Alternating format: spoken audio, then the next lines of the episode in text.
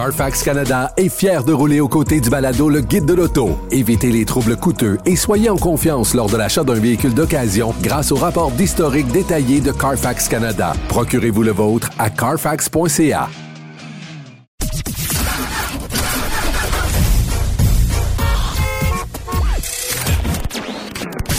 Vous l'avez vu? Vous l'avez lu? Maintenant, entendez-le. Avec Antoine Joubert, le guide de l'auto. Cube Radio. Bonjour tout le monde, bienvenue au Guide de l'Auto, édition du 11 novembre 2023. J'espère que vous allez bien. On va recevoir en dernière partie d'émission euh, Daphné Delsem, qui est professeure au Centre de formation professionnelle de Verdun en carrosserie. Alors, on va parler du monde de la carrosserie avec elle et du monde euh, et de la place des femmes, évidemment, dans le monde de la carrosserie. C'est quand même assez impressionnant. Il y a beaucoup, beaucoup plus de femmes que euh, ce qu'on voyait ces dernières années. Alors, il y a une recrudescence à ce niveau-là. Ça va être très intéressant. D'abord, quelques actualités. Le temps de vous parler, bien sûr, du camion RAM de nouvelle génération de mi-mandat, devrait plutôt dire, euh, qui a été dévoilé, le modèle 2025 qui va euh, débarquer euh, fort probablement en cours d'année 2024. On n'a pas donné la date exacte à laquelle ces camions-là allaient arriver sur le marché, mais il y a un changement de transition, il y a une transition qui se fait en 2024 en ce qui concerne les camions RAM. D'abord parce que on sait qu'on élimine la camionnette RAM classique euh, qu'on va produire jusqu'à la fin de l'année en cours. Il y a encore beaucoup de production sur ce modèle-là qui est très lucratif. Après ça, c'est terminé. Pour 2024, très peu de changements, mais ça sera une année de courte durée parce que les camions 2025 vont arriver en cours d'année 2024. Et là, il y a des changements beaucoup plus sérieux. D'abord, retouche esthétique, partie avant, partie arrière, ça demeure le même camion. On va avoir une gamme plus large, donc des modèles de plus d'entrée de gamme pour venir peut-être pallier à l'absence des, euh, des camions euh, RAM classiques. Euh, habitacle qui est complètement refait, nouvelle planche de bord jusqu'à trois écrans sur la planche de bord, incluant un écran pour le passager, euh, un écran central qui est encore plus gros que celui qu'on propose présentement.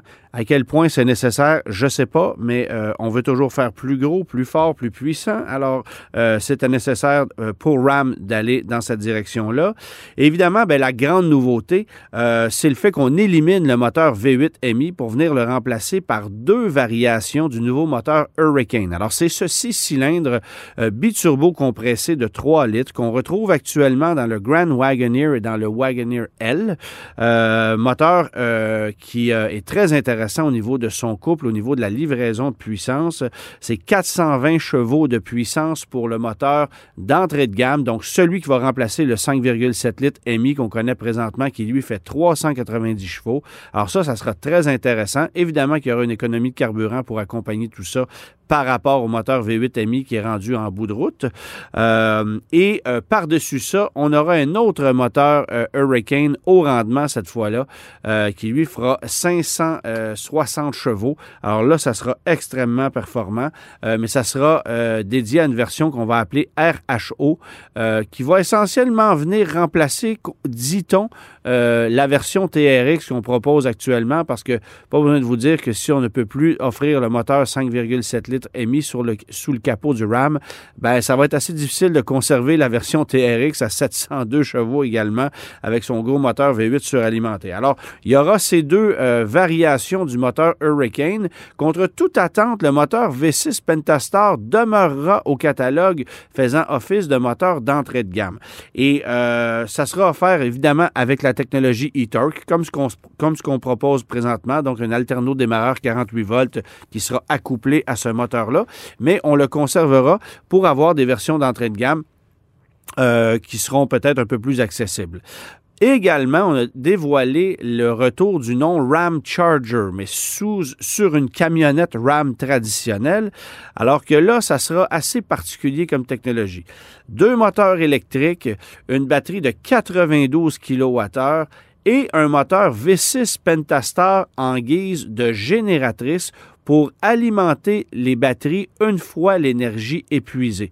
Ça permettrait, avec un plein d'essence, d'aller chercher jusqu'à 1110 km d'autonomie, mais le plus clair du temps, évidemment, on roulera uniquement en mode tout électrique. Alors, l'idée de RAM derrière ce camion-là est d'éliminer euh, l'espèce d'anxiologie qu'ont les consommateurs de camionnettes à ne pas se rendre à destination, surtout lorsqu'on travaille avec un véhicule. C'est le nerf de la guerre dans le domaine. C'est un problème majeur avec le F-150 Lightning. On le constate.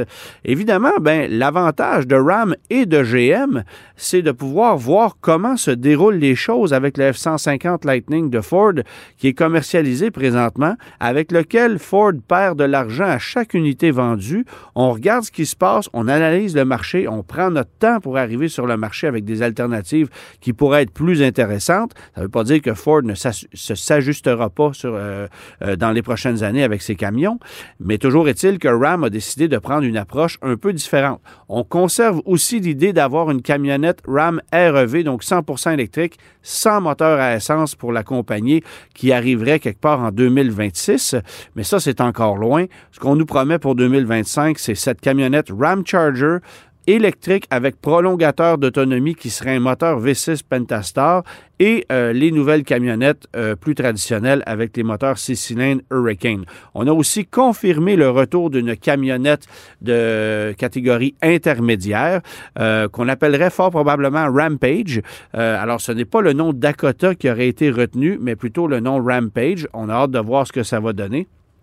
Mais c'est clair que chez Ram, il y a beaucoup, beaucoup d'avenir euh, dans le monde de la camionnette et on ne se laissera pas euh, marcher sur les pieds parce qu'actuellement, on est effectivement en perte de vitesse et malheureusement, la disparition de la camionnette Ram classique risque de faire extrêmement mal aux concessionnaires cette année puisque euh, c'est plus de 50% des ventes de ces camions-là qu'on vend, du moins sur le marché du Québec et c'est pratiquement le même, la même situation dans le Canada anglais. Ça l'est un peu moins aux États-Unis où le Ram d'été, euh, et non je, ne parle pas de la saison, mais évidemment le nom de code d'été, euh, c'est la nouvelle génération du Ram qui a été lancée en 2019. On dit nouvelle génération, mais ça fait quand même plus de cinq ans que c'est là.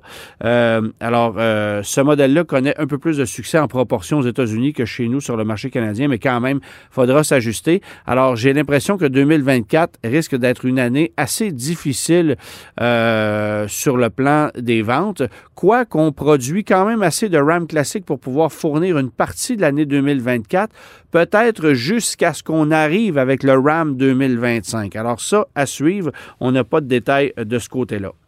Sur un autre sujet, et ça c'est assez intéressant, euh, on en a parlé beaucoup dans les dernières semaines, la chute des valeurs des véhicules d'occasion sur le marché, les cours des concessionnaires qui commencent à être un peu plus pleines qu'il n'y a pas si longtemps. Euh, finalement, le party est fini, ça commence à se stabiliser et là, on se dirige directement vers une récession. À preuve, selon Equifax, 29 on a une, euh, on a une augmentation en, fait du, du, taux de délinquance dans les prêts automobiles qui ne sont pas payés pendant plus de 90 jours de l'ordre de 29% Alors, ça veut dire qu'il y a, y, a, y a essentiellement un... Euh, euh, un emprunteur sur trois de plus qui, euh, qui ne paie pas son, son, son, prêt adéquatement sur un terme de 90 jours. Normalement, c'est sur un terme de 30 jours qu'on doit faire les paiements minimalement, mais là, euh, sur un terme de 90 jours, ça ne serait pas payé. Alors, il y a beaucoup de remises de clés, de remises volontaires en ce moment dans le milieu. Ça fait euh, baisser drastiquement la valeur des véhicules d'occasion. Ça fait en sorte que dans les encans, ben, on voit la valeur des véhicules chuter. Un véhicule qu'on payait 40 000 il y a trois trois mois dans un encan, ça ne se vend pas 30 000 aujourd'hui. Alors, ça vous donne une idée à quel point le marché euh, chute drastiquement et ça aura une répercussion clairement euh, non seulement sur le marché d'occasion de façon générale, mais aussi sur le marché du neuf. Parce qu'actuellement, les véhicules neufs demeurent très élevés en termes de coûts. Euh, les taux sont encore élevés. On n'a pas su encore s'ajuster par rapport au marché de l'usager. Et j'ai bien peur que euh, les coûts vont se remplir beaucoup plus vite euh, que ce à quoi on pourrait s'attendre. Autre nouvelle, encore une fois du côté de chez Stellantis, on a confirmé que la prochaine génération du Jeep Compass, qui est actuellement fabriqué euh, du côté du Mexique, ben, sera fabriqué à l'usine de Brampton en Ontario où on assemble encore actuellement les Charger, Challenger et Chrysler 300. On va terminer la fabrication de ces véhicules-là d'ici quelques semaines, euh, après quoi il y aura un investissement de 1,32 milliard de dollars pour moderniser l'usine euh, qui servira à la fabrication d'un Jeep Compass qui sera évidemment un véhicule très en vogue, fort probablement le véhicule le moins cher de la grande famille Jeep puisque euh, selon toute vraisemblance, le Jeep Renegade devrait disparaître du catalogue. On devrait offrir un véhicule plus compétitif et sur le marché canadien, on fabrique, fabrique déjà plusieurs véhicules de ce segment-là, notamment le RAV4 et le Honda CRV. On fabriquait aussi jusqu'à tout récemment le Chevrolet Equinox, dont la production est partie du côté euh, du Mexique. Euh, mais il semble qu'en plus des véhicules électriques, ben, euh, on ait cette volonté de vouloir fabriquer chez nous au Canada des VUS compacts. alors, on viendra ajouter le Jeep De nouvelle génération, donc modèle qui devrait débarquer chez nous pour l'année modèle 2026 en cours d'année 2025. Euh, ça sera fabriqué du côté de Brampton en Ontario.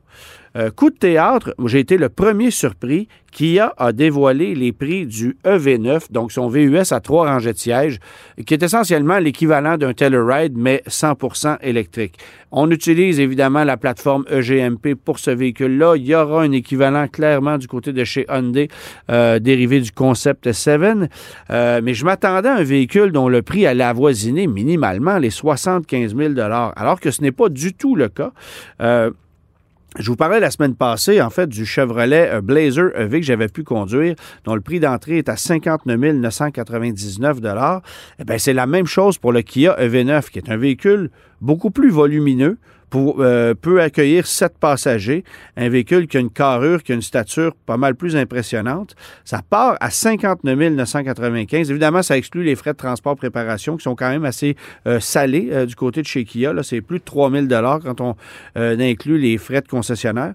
alors, ça part à 59 995 pour une version qu'on appelle Light avec un moteur de 215 chevaux, batterie de 76,1 kWh pour une autonomie de 370 km et ça, c'est une version propulsée. Ça ne sera clairement pas la version la plus convoitée.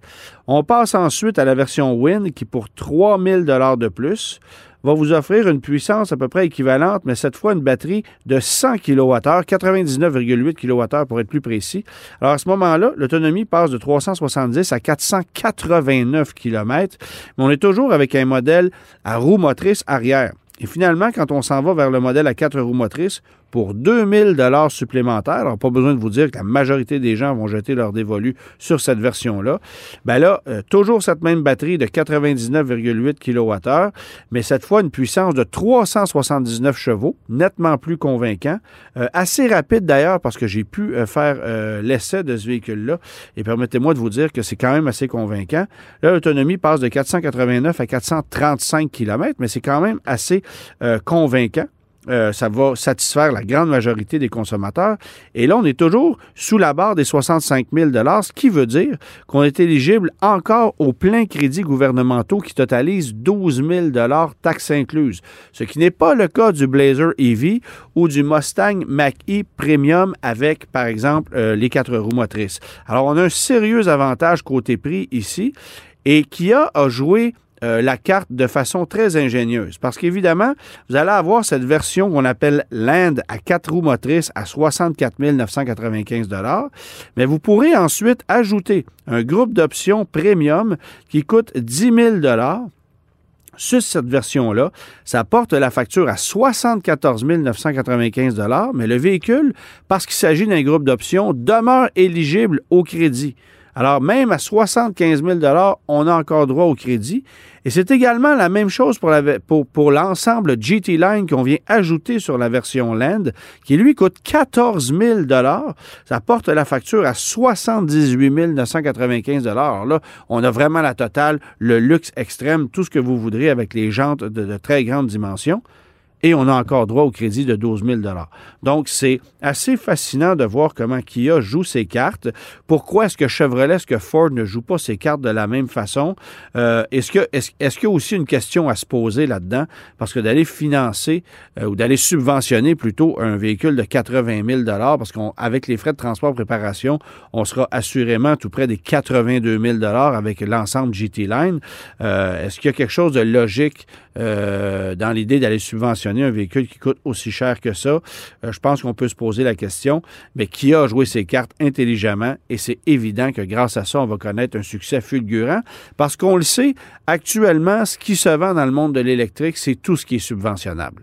les véhicules qui ne sont pas subventionnables ou qui ne le sont que de façon partielle connaissent beaucoup moins de succès et on voit actuellement, on constate actuellement un ralentissement de l'intérêt pour les véhicules électriques de façon marquée à l'échelle nord-américaine. C'est peut-être un peu moins vrai au Québec, euh, mais c'est clair que Kia risque de connaître un succès euh, très fort avec ce produit-là, surtout chez nous au Canada, considérant qu'aux États-Unis, parce que le véhicule est fabriqué du côté de la Corée du Sud, ben, il n'a pas le droit à certains crédits euh, auxquels d'autres véhicules électriques ont droit. Alors nous, on aura un sérieux avantage côté production avec ce véhicule-là et côté prix aussi en raison des subventions. Ça risque d'être bien intéressant.